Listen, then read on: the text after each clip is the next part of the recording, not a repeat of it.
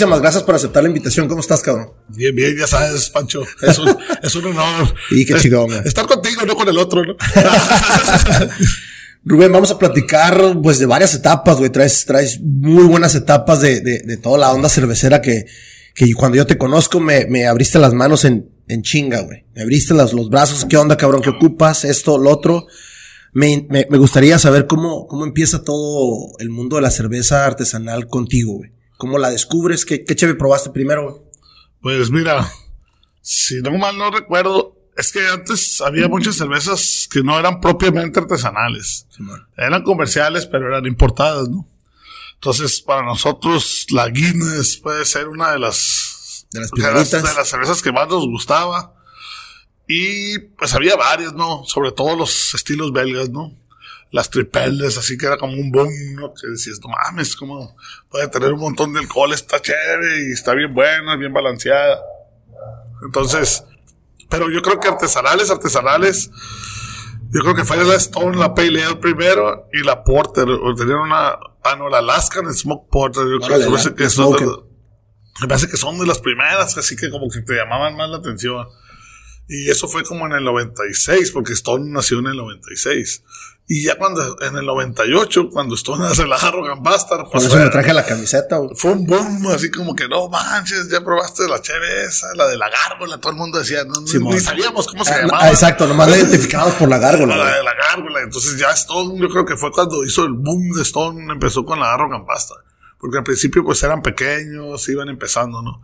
Yo me acuerdo del 2000, ¿qué sería?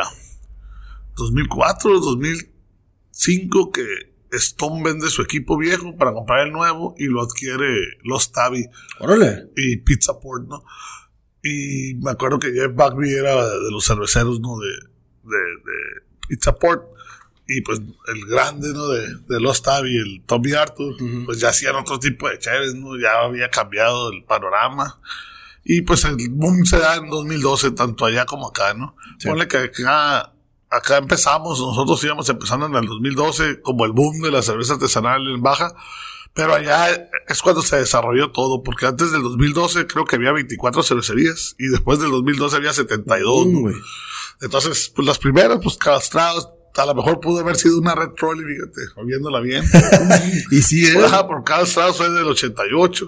Ajá. Ballast Point y todos poquito antes del 96 y en el 96 fueron de las grandes que están ahorita, ¿no? Gale Smith, uh, Ballast Point, Stone. Entonces, pues por ahí eran los primeros inicios de tomar. Digo, hubo muchas chéveres comerciales, ¿no? Como Newcastle, Guinness, no sé, Carlsberg, la Elefante. ¿Te acuerdas que había una la de la Elefante? Simón. Entonces, pues esas eran las que tomábamos antes de lo que era el, el Del craft- movimiento. ajá, del craft beer de, de aquí de San Diego, de California. Y pues te digo, era lo que conocíamos. Acuérdate que antes, pues no había muchas licorerías especializadas. En la Bons era como. Era tu, sutil- era, era, era Bay, güey. Pero la Bons era como un distribuidor de Sí, cerveza. Sí, no, sí, no era una propia tienda de, vamos a decir, de- como mercado nomás, sino Bones traía muchas marcas que eran propias de ella, como la Pitts, ¿te acuerdas de la Sí. Pitts? Ah, sí, claro que sí. Esa estaba bien buena, la. Pitts. Esa es una también de, que De puede las- ser de las primeras. De las primeritas que puede ser. Ahora, Rubén, te me adelantaste un poquito, güey. Por ahí escuché una entrevista que te hicieron que eras, eres ingeniero, estudiaste ingeniería Así es. y te dedicabas hacer este stages y estabas atrás de producción, algo así, ¿no? ¿O qué andabas haciendo en, Pues yo en el era- canal 12, güey? Sí, yo era ingeniero en el canal 12 Broadcaster. Ah, ok. O sea, hacíamos de todo, desde que digas tú, vamos a cambiar un foco porque. Se fundió un foco en una oficina, hasta diseñar estaciones de televisión. Perfecto. A nosotros nos tocó hacer todo el cambio de lo análogo a lo digital y de Qué lo perro, digital a lo de HD. O sea, pues eh, fue la etapa, yo creo, donde la, la televisión tuvo más cambios, ¿no? La etapa que me tocó estar trabajando en Sí, esa ¿no? área.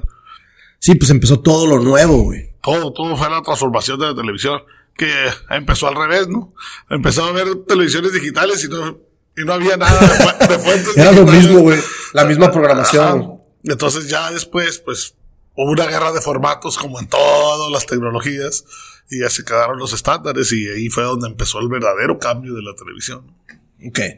¿Cómo empiezas tú a ver, después de tener esa profesión y ese trabajo, empiezas a ver la cerveza como un negocio, güey? ¿Cuándo es cuando tú empiezas a ver y dices, ah, mira, a lo mejor sí puedo empezar a hacer este, este negocio porque empezaste como distribuidor, güey.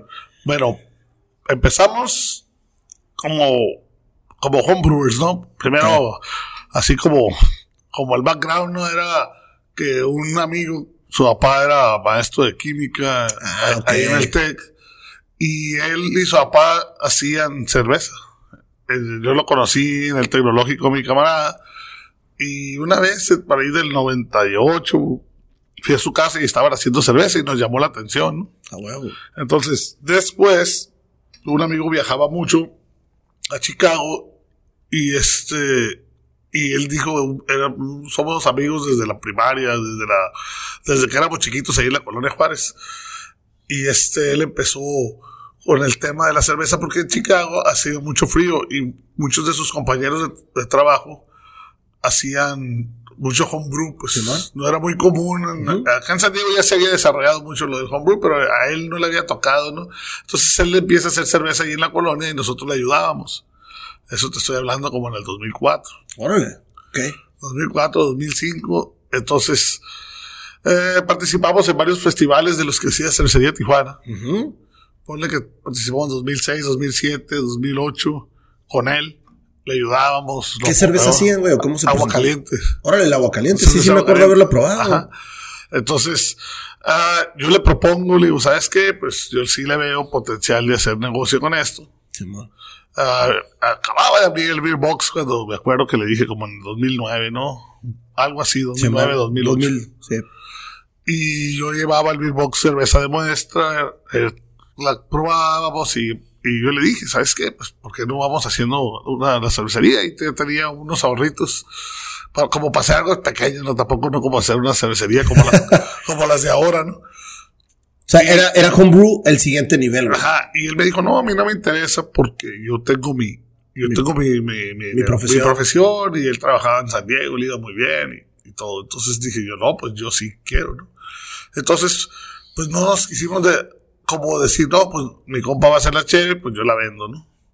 Entonces, como a él ya no le interesó, pues dijimos, pues vamos a ver a quién sí le interesa. Entonces empezamos con la distribuidora. Y empezamos a traer cervezas del otro lado, un poquito más como, como el barriles, no, no tanto botellas, sino más barriles, porque yo, Apenas ibas empezando, ¿no? Ajá, Entonces, para mí era la tendencia, dije, no, aquí la tendencia va a ser los barriles, ¿por qué? Porque ya conocíamos a varios, como Astramuri, Zona Norte, los de la época, ¿no? Simón, Crazy Bitch y... el Crazy Beach. Y este, y dijimos, ¿sabes qué? Nadie en botella. Exacto. Entonces, No, todo, entonces yo dije, todo, ¿sabes qué? Y fue cuando tomo el curso de Micromatic y me especializo en instalaciones. También porque esa es una parte muy importante que hasta la fecha hacemos, ¿no? Ok. lo de las instalaciones. Entonces dije, vamos a distribuir. Eh, me acuerdo que traíamos barriles del otro lado y los poquitos bares que había, como el Beer Box, era donde los instalábamos, ¿no? El Beer City creo que alcanzamos a, ahí a, a todavía a meterles un barril, la tasca y varios, ¿no? Entonces, ah, me acuerdo que, ahorita que mencioné el, el Beer City, ¿no? que en un festival estuvimos ahí con ellos, de los de la Tijuana, y les platicamos, ¿no? Que la- ¿Qué onda? y ellos traían la, la distribución de Cucapá, pero ya la relación no andaba muy bien. Entonces, en, un en el festival de Ensenada del 2011, le digo, oye, pues nosotros estamos distribuyendo chévere, ¿qué onda? ¿No te interesa? Y empezamos a distribuir Cucapá, aquí en Tijuana y en Ensenada. Y pues ahí fue creciendo, ¿no? Yo me acuerdo que en aquella época, pues todo el mundo tenía permisos de exclusividad, ¿no? De las cervecerías. Ah, neta, sí, sí había. Antes sí era modelo y tecate, ¿no? Ah, ok, ahora, sí. ahora Heineken y Budweiser, ¿no? Pero. Nada más se cambió los nombres, pero siguen los mismos pinches monopolios. eh, no, fíjate que ahorita ya está mucho más abierto y ahorita vamos a pasar a esa historia. Ándale.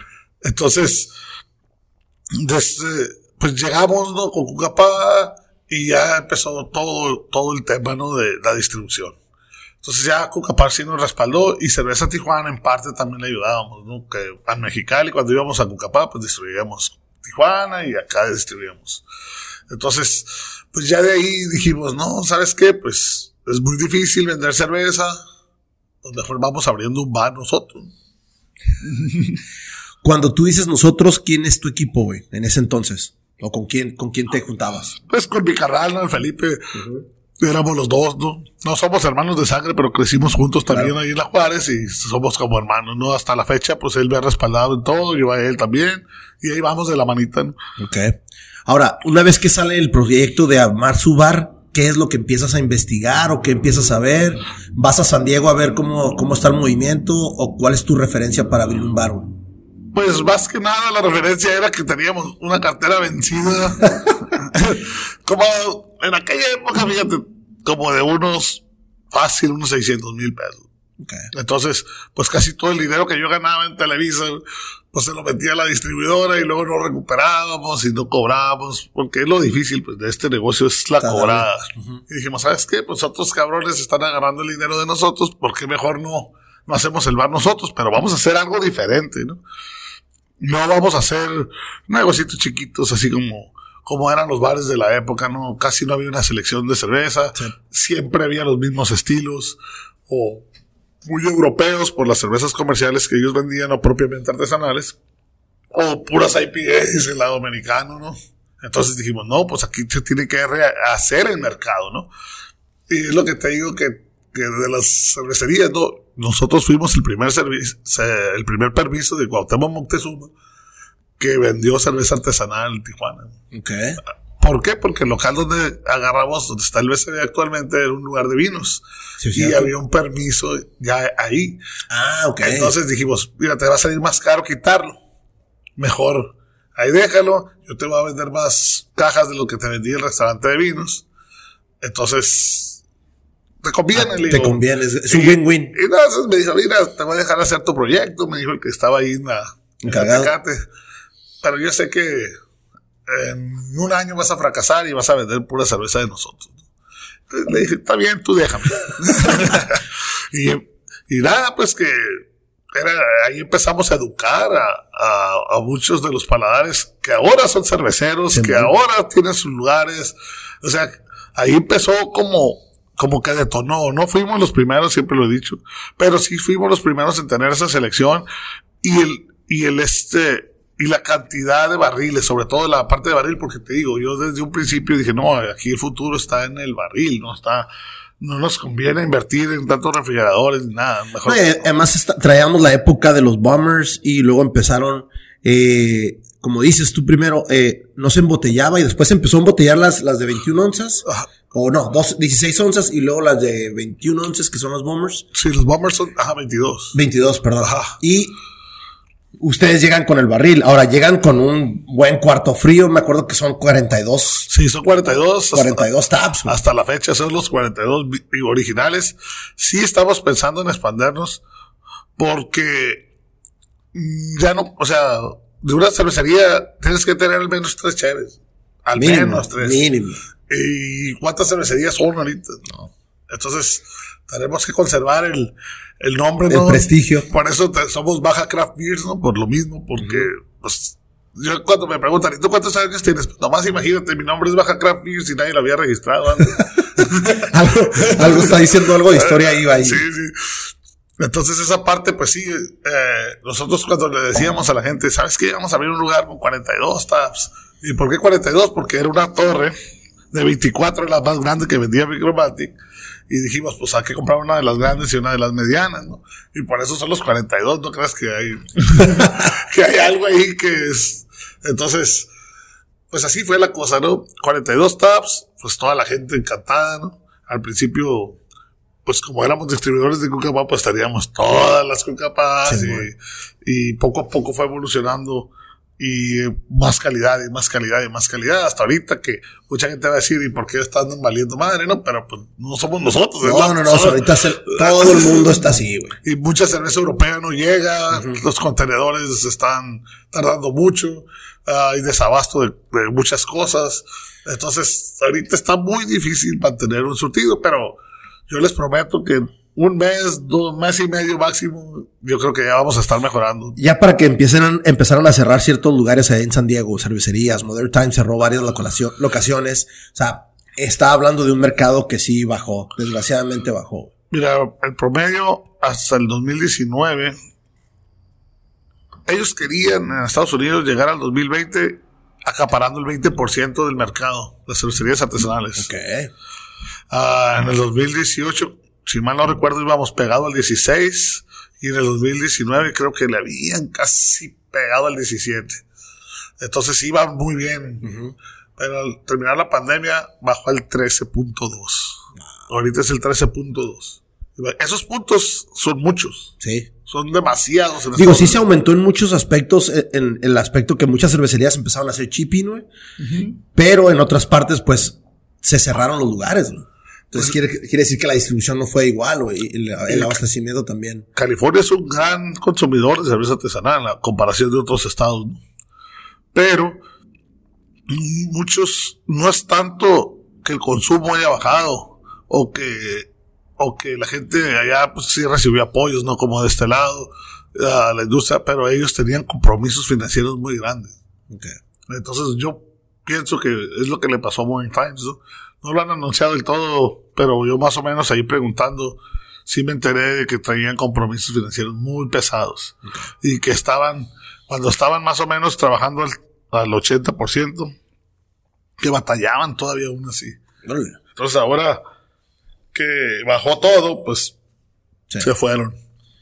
Ahora, Rubén, una vez que abres tu BCB, ya tenías tú un récord o habías hecho este, unos festivales, el Festival de la Cerveza aquí en Tijuana. ¿Cómo nace de ustedes o cómo nace el primer festival que ustedes hacen? Pues mira. La idea y toda la onda. Pues la idea es la misma, ¿no? acuérdate cómo nació el, Festival de Ensenada, ¿no? Primero iba a ser una fiesta y de repente empezó a llegar gente de, todos lados, levantamos una piedra y salía alguien que hacía cerveza. Y pues se hizo el festival, ¿no? Originalmente se iba a hacer en diciembre del 2010 esa fiesta. Y cuando vimos que éramos demasiados, este se hizo el festival ya en 2011, ¿no? En marzo. Se hizo en marzo no porque sea el mes más bonito, no se hizo porque se pospuso de diciembre a marzo, ¿no? y nos preparamos y tener capacidad de vender un poquito más y de ser más chévere para el festival, ¿no? Entonces nosotros ya venían en decadencia los festivales de cerveza Tijuana, ya no eran lo mismo, ya no venían las cervecerías americanas, ya había bajado un poquito. Y nosotros, te acuerdas que no era muy accesible, el, evento era muy caro. Entonces dijimos, no, pues vamos a hacer un evento que sea un poquito más accesible para los cerveceros y para la gente. La, gente no creo, no me acuerdo que si cobramos como 50 pesos y todo incluía como tres degustaciones. Pero era la época que teníamos que educar a la gente. Entonces la necesitábamos que fuera a aprender a tomar, pues, que es hasta la fecha el propósito de la exposición artesanal. Mucha gente nos critica que, que es un concierto. Sí, le digo, porque a mí el que toma cerveza artesanal no me interesa. A mí me interesa el que no toma cerveza artesanal. O sea, es hacer el mercado más grande. O sea, se trata de llevar a la mayor cantidad de gente posible para que consuma. Otros critican, otros quieren hacer eh, festivales de cerveza más especializados y pues nos han tratado de ser, pero pues no son rentables. O sea, en la expo todo el mundo cree que nos hacemos millonarios, ya por eso todo el mundo quiere hacer festivales de cerveza, pero no, no saben que no ganas nada. Lo que ganas es que haces el mercado más grande y a tu negocio le va bien el resto del año. Entonces, esa parte fue lo que les decía yo desde un principio. Ahorita lo que tenemos que hacer es hacer el mercado de la cerveza artesanal. Entonces, ese año, ah, para más o menos hacer lo mismo que hicieron en Ensenada, en noviembre, yo tengo un amigo que es mi socio en la expo, que es el que ponía los arbolitos ahí. Entonces le dije, oye, pues antes de que metan los arbolitos, Vas a poner la carpa de todos modos. porque no hacemos un evento un fin de semana antes? Y me dijo, pues vamos a calar.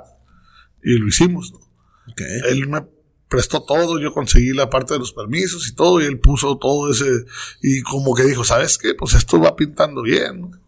Entonces, pues hay que seguirle, pero hay que, pues hay que meterle ahora sí más ganas, ¿no? Y yo ya le dije, sí, mira, yo creo que falta, pues un poquito más de ambiente. Ensenada es un evento super curada, ¿no? Es donde va la gente que va disfrazada de Indiana Jones, ¿no? Así como, como en el baile, que se la da de acá, de artista y pasarela de bodas y la chingada, pero pues es un, es un evento vistoso.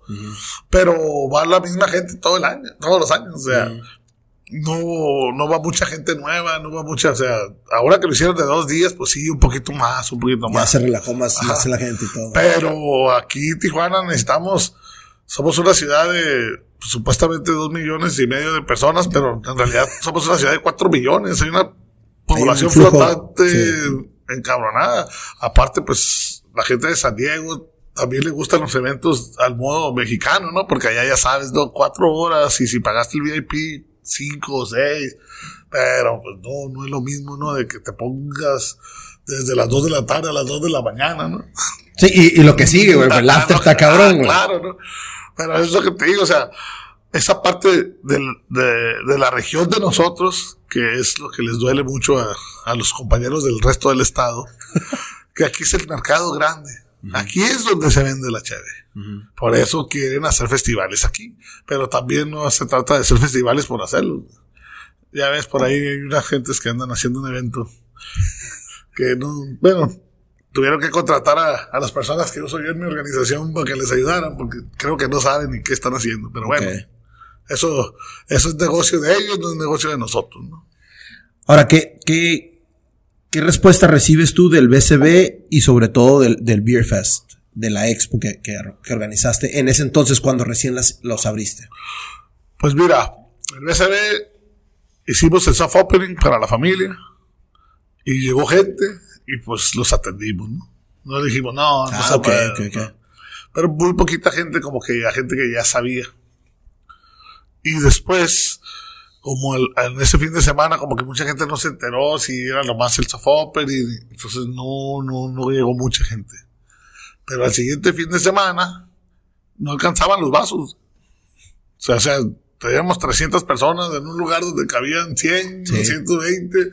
Era una locura y así siguió. Siguió un rato. Los años que siguieron, como los primeros 3, 4 años Luego se estabilizó a la gente normal, a la gente regular, a, pues, a los turistas que venían. Y te digo, siempre, siempre hemos tenido gente, ¿no? Hasta ahorita en la, en la actualidad, pues sí se llena todavía, ¿no? Pero, pues sí ya va mucha gente nueva que no está como en el mercado, como que los, los, los beer lovers, ya casi no nos visitan. Pero, o sea, de todos modos hay un mercado muy grande, que es lo que yo les digo. O sea, si cuando vendemos los boletos de la expo, mucha gente no sabe dónde está el BCB. Mucha, mucha, muchísimas preguntan, ¿y dónde están ubicados? Exacto. Entonces, yo no, pues. Te dice que no, que todavía falta explorar más eh, mercado. No, y muchísimo mercado hay para la cerveza artesanal. Nada más es cuestión de, de lo que decíamos antes, ¿no? Hacer una cerveza que esté buena, de calidad, porque muchas, muchas de las personas que no toman cerveza artesanal, que más o menos son de la, de los, de la edad de los 30, fue porque la primera experiencia con la cerveza artesanal no, no fue grata. entonces, ahora hay muy buena calidad de cerveza, ya no estábamos hace, como hace seis años, ocho años, que había cervezas muy malas y había cervezas regulares. Ahora yo creo que el nivel ha subido mucho. Y pues a donde vaya una persona a tomar cerveza artesanal, va a cualquier otro lado, toma cerveza y va a cualquier, o sea, ya se está moviendo y sabe que va a encontrar muy buena calidad. Ahora, tú siempre has sido de la parte que siempre ayuda al cervecero nuevo, ¿no? O sea, tú le das el spot, ¿sabes qué? Tráete tu cheve, yo aquí la distribuyo, yo aquí la vendo. ¿Sigues con esa apertura? Sí, nomás que ahora sí los tengo que limitar porque uh, ha habido buenas y malas experiencias. Claro. Hay gente, pues, no sé qué pretende o si cree que es como los papás, ¿no? Que, ay, mi niño es el más guapo y mi niño es el más inteligente, ¿no? Pues no, ¿no? Llegan a la primaria y se dan cuenta que no. Entonces ya ha pasado muchas veces. Entonces ya, para que no haya confusión, ponemos reglas, ¿no? ¿Sabes qué? Pues yo voy a tener tu che, tú la vas a promocionar, no es mi, no, es, mi misión promocionarla. Tú como cervecería la tienes que promocionar. Aquí va a estar en un mes vienes, lo que se vendió te pago, lo que no se vendió te lo llevas, ¿no? Ya si la cerveza tuvo una mejor respuesta y va teniendo mejor y mejor respuesta, ah, ¿sabes qué? Pues ya tráeme un barril o así, pues, pero no, ya no, ya no nos dejamos llevar así a la primera. Lógico que la pruebas, ¿no? Y, y como les digo, no me tiene que gustar a mí, o sea, va a, haber a alguien, va a haber a alguien que le guste, pero sí que no traiga errores, que no traiga una cosa, que no traiga otra, ¿no? Pero por lo general, ya fíjate que muchas cervezas, si vienen ya bien limpias, ya, ya cuando te lo ofrecen, es porque ya, ya pasaron por muchas etapas, ¿no? No como que antes, ¿sabes? antes decía, déjala agua y luego le pongo el estilo, ¿no? Ándale, ándale. a ver a qué sabe, güey. Entonces, pues sí, esas son lo que yo pruebo, ¿no? Me lo llevan, la pruebo y ya, ¿sabes qué? Fíjate que traes este problema y este problema. La quieres dejar, te vas a quemar, güey. Mejor. No, y qué bueno que eres abierto para decirle ese tipo de. Mejor vuelve a hacer y ya que te salga bien, ya la traes, ¿no? Porque si no, la gente te va a probar y ya no te va a volver a probar. Exacto. Esa es una de las, de las desventajas que tienes como cervecero, como homebrewer, que te expones a que a lo mejor no está bien carbonizada, no está, no tiene buen sabor, está infectada, lo que sea, güey. No, no, no vamos a, a quemar marcas, pero hay marcas que estaban, están satanizadas, ¿no? Y, y ahora sí están buenas, chévere. Okay. Un saludo para Paco Talamante. Hablando de Paco Talamante, recuerdo haberlos yo conocido también una de las juntas que me invitaron cuando yo empecé a hacer cerveza, que yo era homebrewer, a la Asociación de Cervecerías Artesanales.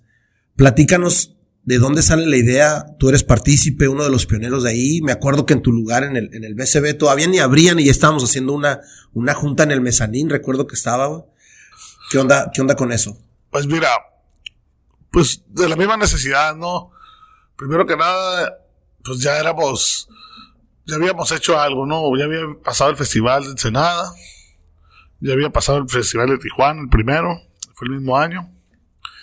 Y más o menos me acuerdo que esa fue, esa junta fue por ahí de marzo, porque ya, apenas acabamos de agarrar el lugar. Ajá, sí, todavía no estaba. Me acuerdo que nos diste un tour y, aquí va a estar esto y todo. Yo dije, güey, qué chingón está esta madre. El caso es que hubo la necesidad, ¿por qué? Porque ya nos consideraron como parte de algo que el gobierno tenía que regular. ¿no? O que nosotros teníamos que decir, ¿sabes qué? Pues como cerveceros artesanales tenemos que tener una figura, ¿no? Entonces hicimos la primera asociación de cerveceros que era toda la Baja California junta, ¿no? Bueno, los que quisieron. Y este, y así empezó, ¿no? Para poder ir con el ayuntamiento, mira, somos la asociación, para los, agilizar los permisos de, no tanto de los bares, porque en esa época no, no pensábamos en bares, ni pensábamos en cervecerías grandes, ni nada de eso, ¿no? simplemente para los eventos o para cómo le podemos hacer para vender cerveza a los restaurantes y ese tipo de cosas que no existían los permisos. Después vino esa necesidad. En el 2015 fue cuando empezamos, pero no llegamos como asociación del Estado del 2015, ¿no? Del 2012 al 2015 los tuvimos que separar. Cada ciudad se separó, pero las ciudades más grandes, ahora ya sabes que cada municipio tuvo hijos, ¿no? Tijuana tuvo a Rosarito, Mexicali tuvo a San Felipe, y luego Ensenada San Quitín. Entonces, pues ya ahorita ya, ya es muy difícil, ¿no? Es más difícil, ¿no? Entonces, en el 2015 nos separamos porque cada ciudad tiene diferentes necesidades. O sea, Tijuana es otro mundo. Es un mundo diferente al de Ensenada y al de Mexicali, ¿no? Y Mexicali igual, y con Ensenada también tiene sus diferencias. Entonces es mejor que cada quien atendiera sus, sus dificultades o sus propios los problemas, ¿no? Entonces aquí en Tijuana, aquí fue donde se hizo el cambio del reglamento municipal o se propuso, pero teníamos que cambiar la ley de alcoholes, entonces ya nos tuvimos que poner de acuerdo las tres asociaciones para modificar la ley de alcoholes y ya cada quien hizo lo propio con sus reglamentos locales, ¿no? Entonces eso era como la finalidad de la asociación. Ahora vienen ya otros problemas, ¿no? que ya está hecho eso, pero, pero ahora cómo se sacan los permisos, ¿no?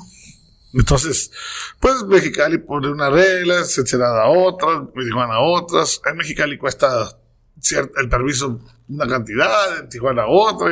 entonces, pues ahí ha habido varios cambios, ¿no? Aquí el problema, digo, la base de la asociación, pues es, primero que nada, que nos tomaran como una figura a las cervecerías artesanales.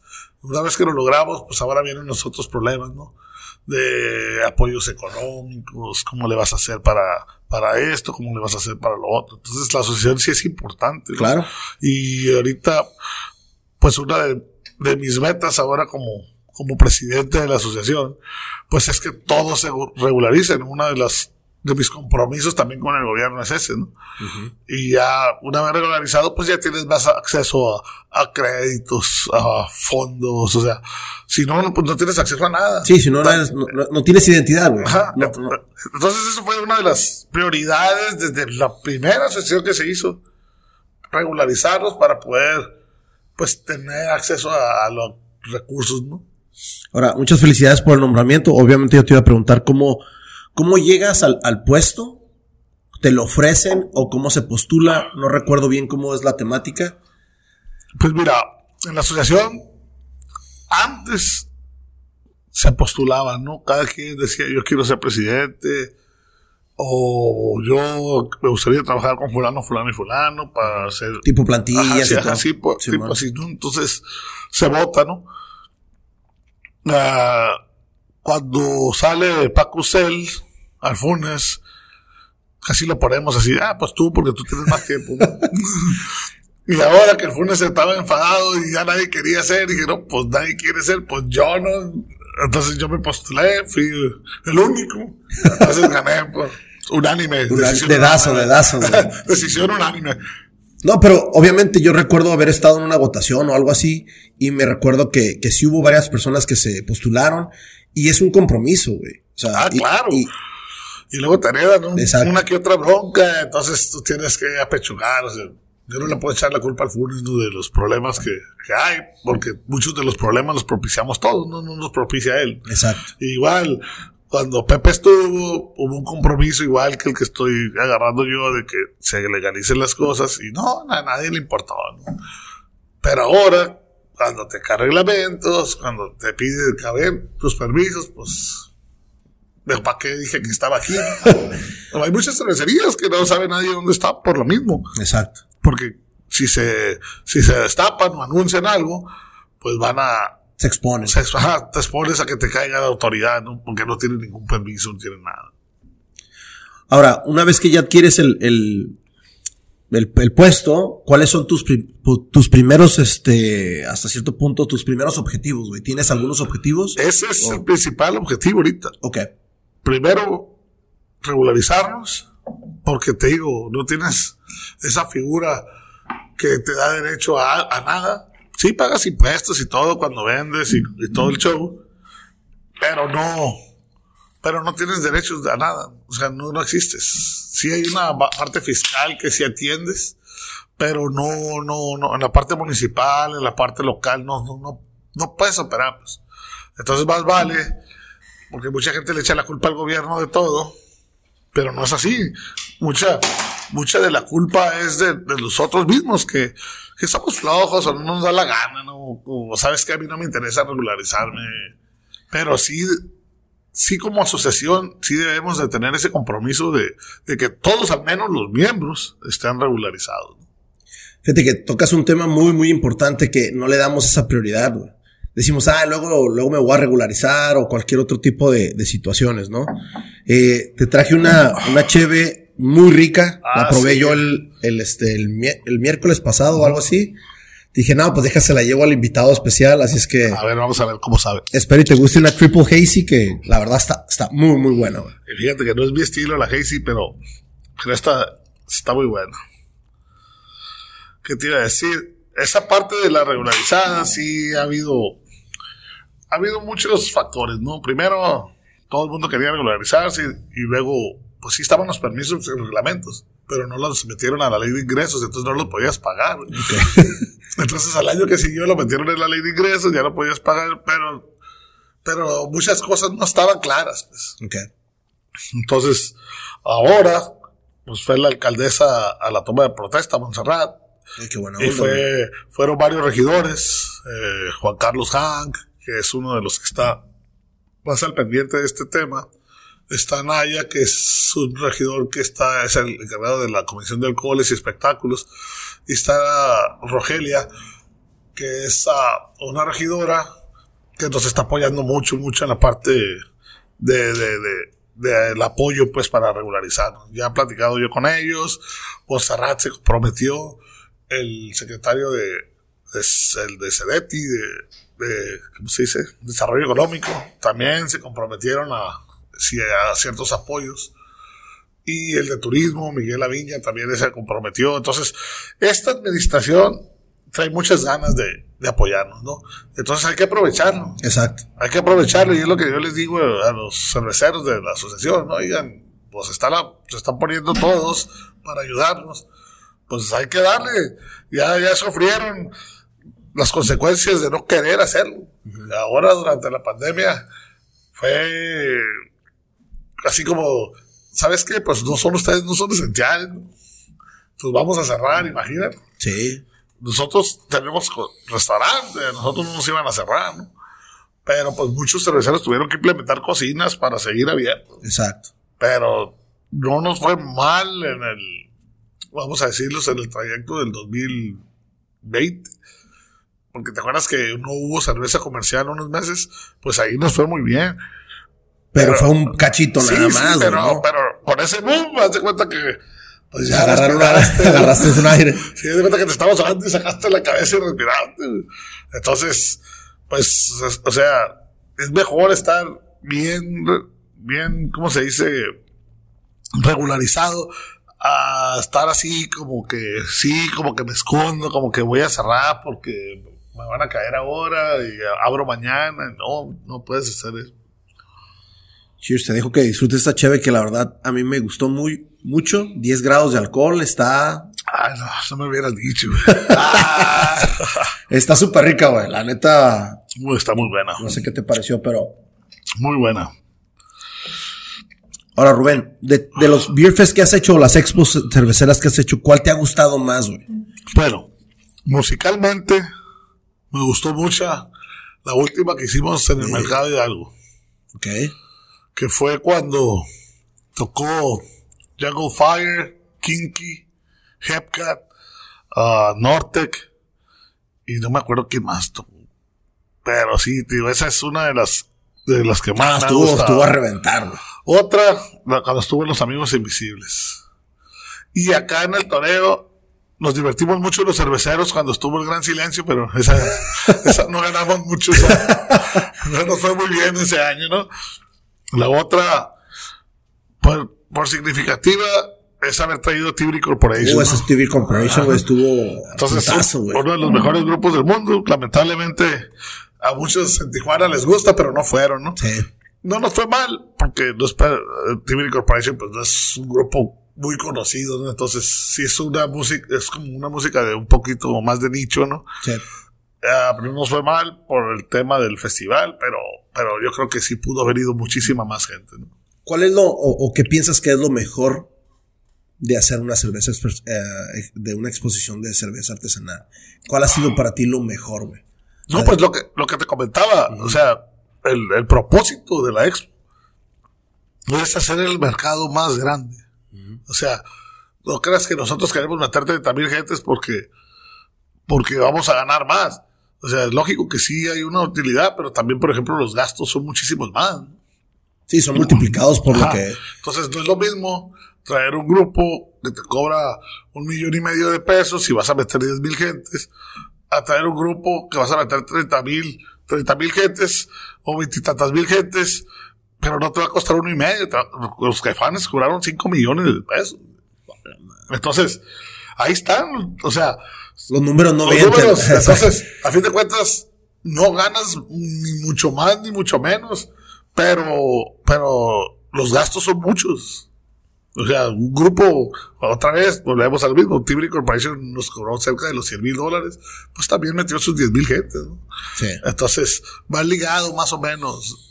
El- los grupos cobran ese dinero porque saben la- la- el impacto que tiene. pues. Exacto. O sea, ellos, ellos son los que te dejan ganar a ti. O sea, el, el grupo sabe.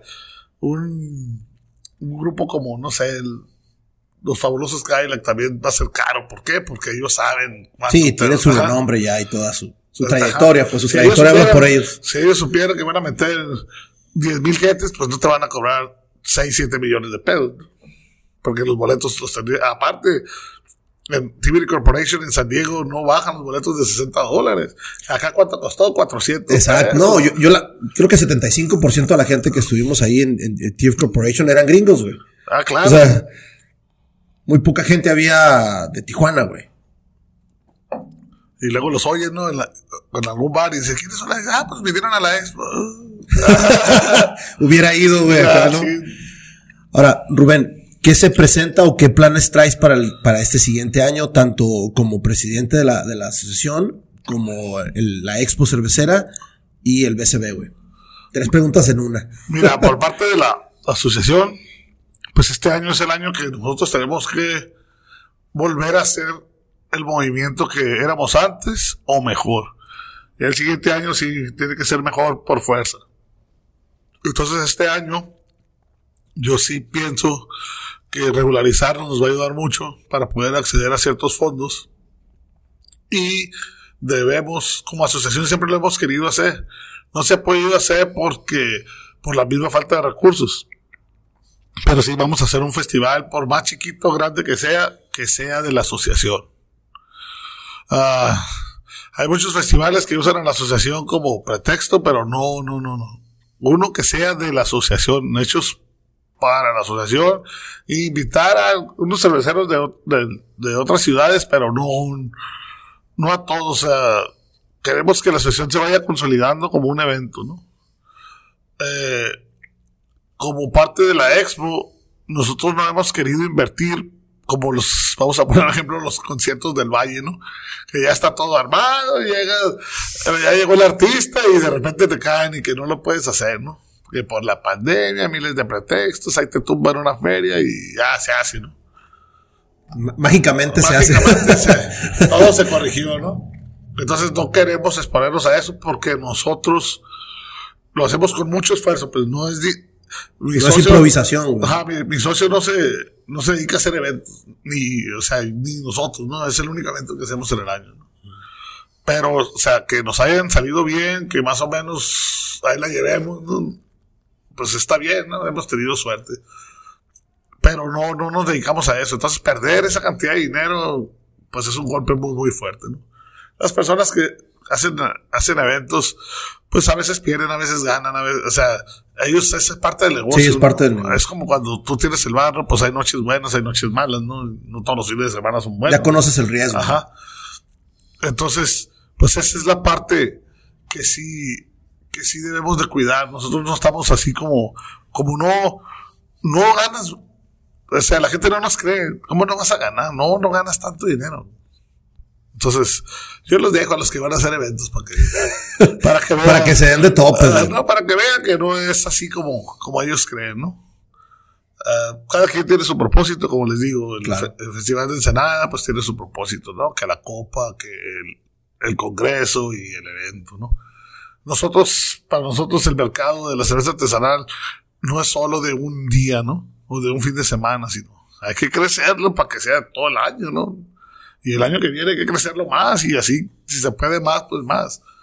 Nunca le hemos puesto un tope, pero pues yo creo que por cuestiones de gastos, yo creo que este, el próximo que hagamos sí va a tener un tope, yo creo que de unas 18, 20 mil personas, porque, porque por ejemplo este, ese año que pasó con los jefanes sí fueron como veintitantos mil un día y otro día 10 mil, ¿no?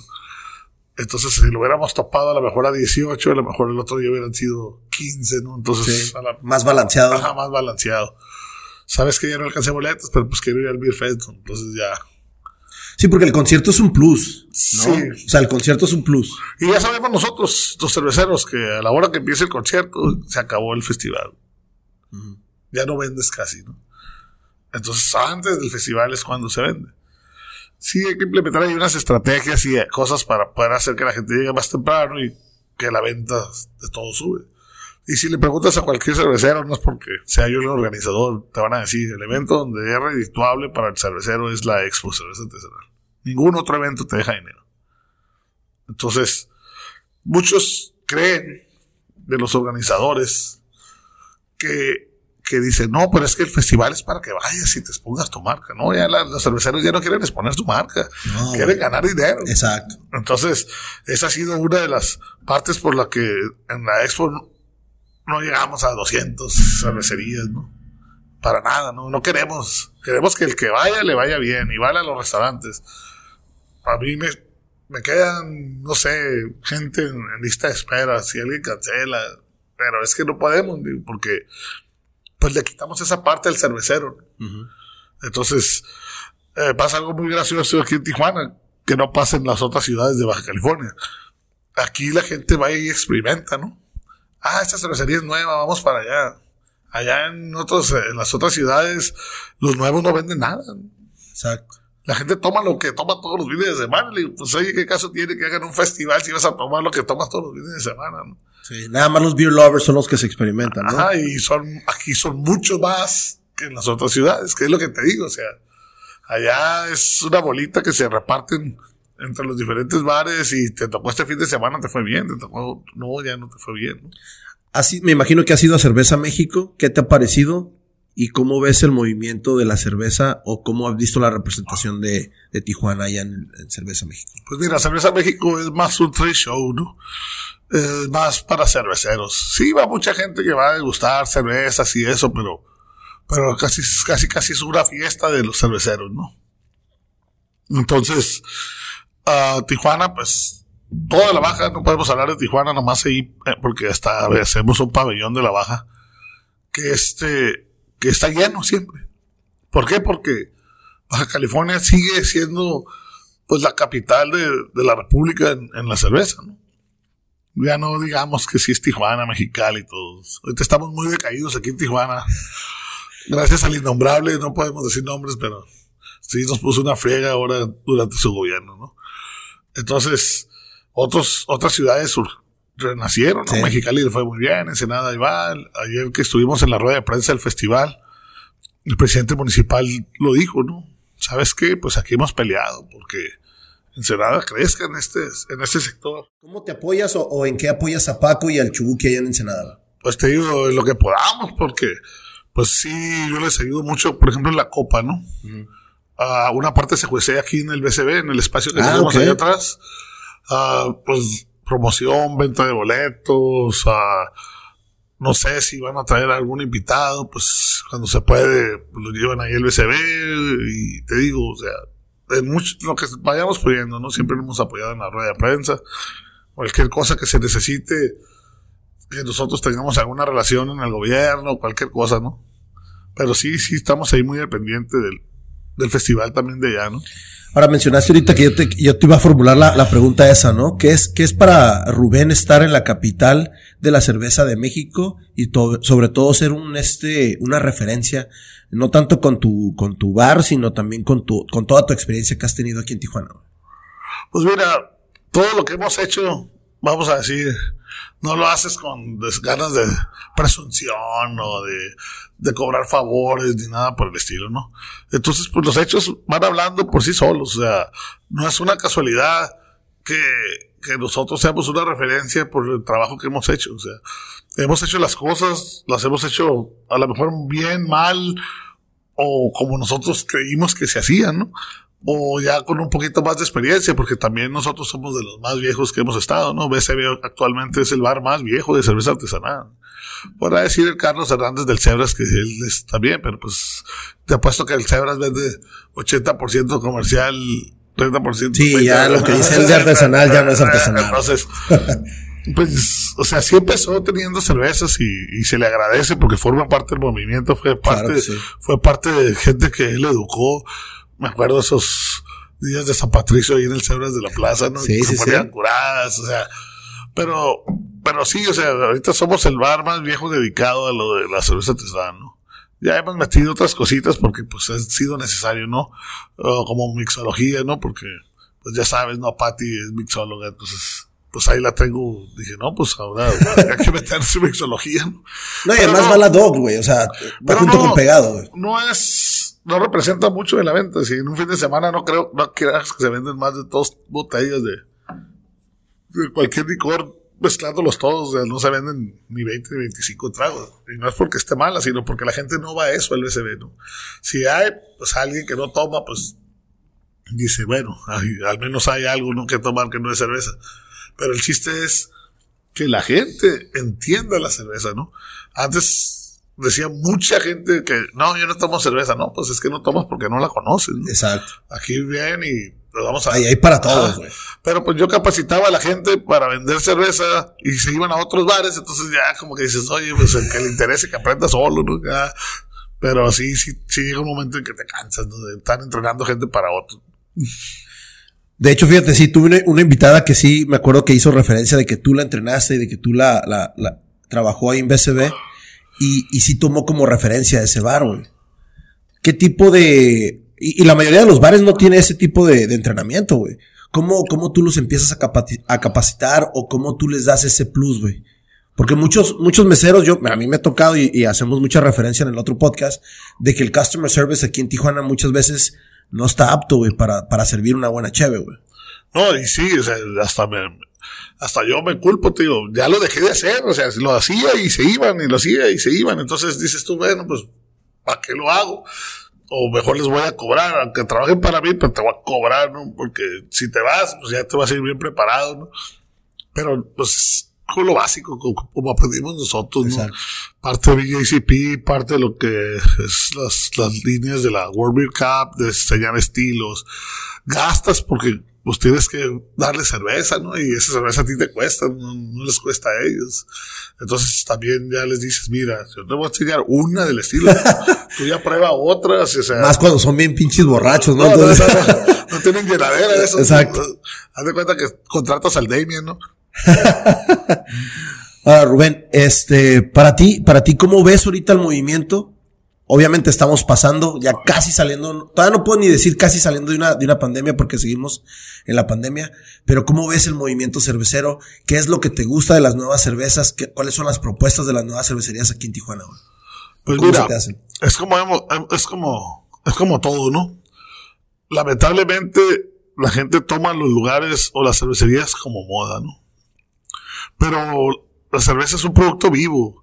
La cerveza es un producto que, por ejemplo, vamos a decir, no sé, Border Cycle tenía una de la mejor cerveza, ¿no? Pues luego llegó Norte, ¿no? Y lo desfalcó. Y luego llegó, no sé, ese Hop y, se la quitó a Norte y así va, ¿no? Pero eso no quiere decir que Border Cycle ya no va a volver a existir. A lo mejor vuelve a sacar otra cheve y se pone otra vez de moda y eso. Pero sí, o sea, esa parte de la evolución de la cheve va más relacionada con los estilos que se van poniendo de moda. Por ejemplo, las Hazy's, ahorita Madueño pues es el rey de las Hazy's, ¿no? Pero eso no quiere decir que la Hazy de 93 no esté buena, que la de Sileno no esté buena, o sea, siempre, siempre va a haber una gente que es fan de unos, que es fan de otros, pero aquí lo, ahorita el movimiento está, está medio detenido. ¿Por qué? Pues como te decía, el innombrable, no, en Tijuana nos afectó mucho, pues. nos afectó mucho. Uh, los tenían castigados, no sé por qué. Bueno, sí sé, pero ahorita no queremos decir muchas cosas. pero sí, por fregarse a uno, nos fregó a todos. Empezaron a pedir usos de suelo industrial, empezaron a pedir... Se salió del, del, de los parámetros que habían tenido, que teníamos, no, y ni siquiera está en la ley. Eran candados, nomás que si tú llegabas a ecología, te mandaban a, a ecología del Estado, llegabas ahí, por ser cervecero ya te ponían mil trabas y nunca te ayudaban. Entonces eso, eso nos atrasó en parte de la regularizada que te decía y, cumplir con los permisos. ¿Por qué? Porque te pedían cosas imposibles. O sea, te pedían como una industria que manejaba residuos nucleares, o sea, cosas así. Fuera de alcance, ¿no? Sí sabemos, ¿no? Que la malta es un, eh, la malta usada es un, un residuo de manejo especial, pero no quiere decir que sea tóxico, no quiere decir que, o sea, te recomienda no tirarlo en la basura porque, pues la cantidad, ¿no? Pero, pues sí hay gente que pasa por ya tú sabes que hay granjeros, que hay gente que hace composta, gente que se la lleva para otros fines, ¿no? Al contrario, se rehúsa. Sí, es reusable. Eso Entonces, pues cositas como esas fueron mermando el movimiento, ¿no? Mucha gente ya no quería hacer nada. ¿Por qué? Porque está difícil. Hasta una vez, no voy a mencionar nombres, pero parte de la, de la mesa directiva de la sociedad dijo, es que vamos a cancelar el permiso de cervecería. Le digo, ¿por qué? ¿Cómo que vas a cancelar si nos costó mucho trabajo? Entonces. Eso sería retroceder. Eso sería retroceder. Porque la regla es que, pues, ¿sabes qué? Pues tú sácalo como tap room, como sala de degustación. Si no quieres sacarlo como cervecería. Pero pues tú tienes tres opciones de permisos. Tienes el de boutique, el de sala de el de microcervecería. Entonces, pues esa parte sí es, sí es este, importante, ¿no? Que se respeten bien las cosas y vamos a, a salir adelante otra vez. Te digo, esta, esta administración nos trae todo el apoyo y lo, la verdad han hablado conmigo y sí, sí es cierto, o sea, no son de dientes para afuera. Hasta la Secretaría de Desarrollo Económico nos está apoyando. Entonces yo creo que es un buen momento para volver a que Tijuana vuelva a ser lo que era antes y te digo, ahora ya con estando legales y teniendo acceso a más recursos, pues mejorar muchísimo más. ¿no? Me parece muy bien. Ahora, que la gente que, que, empiece a conocer y que empiece a ser chévere o que tenga alguna relación, se empiece a comunicar contigo, ¿esa sería una buena propuesta? Sí, que, que, se acerquen a la asociación. Que se acerquen porque sí hay muchos cerveceros que no están en la asociación. Vamos a poner el caso de 93.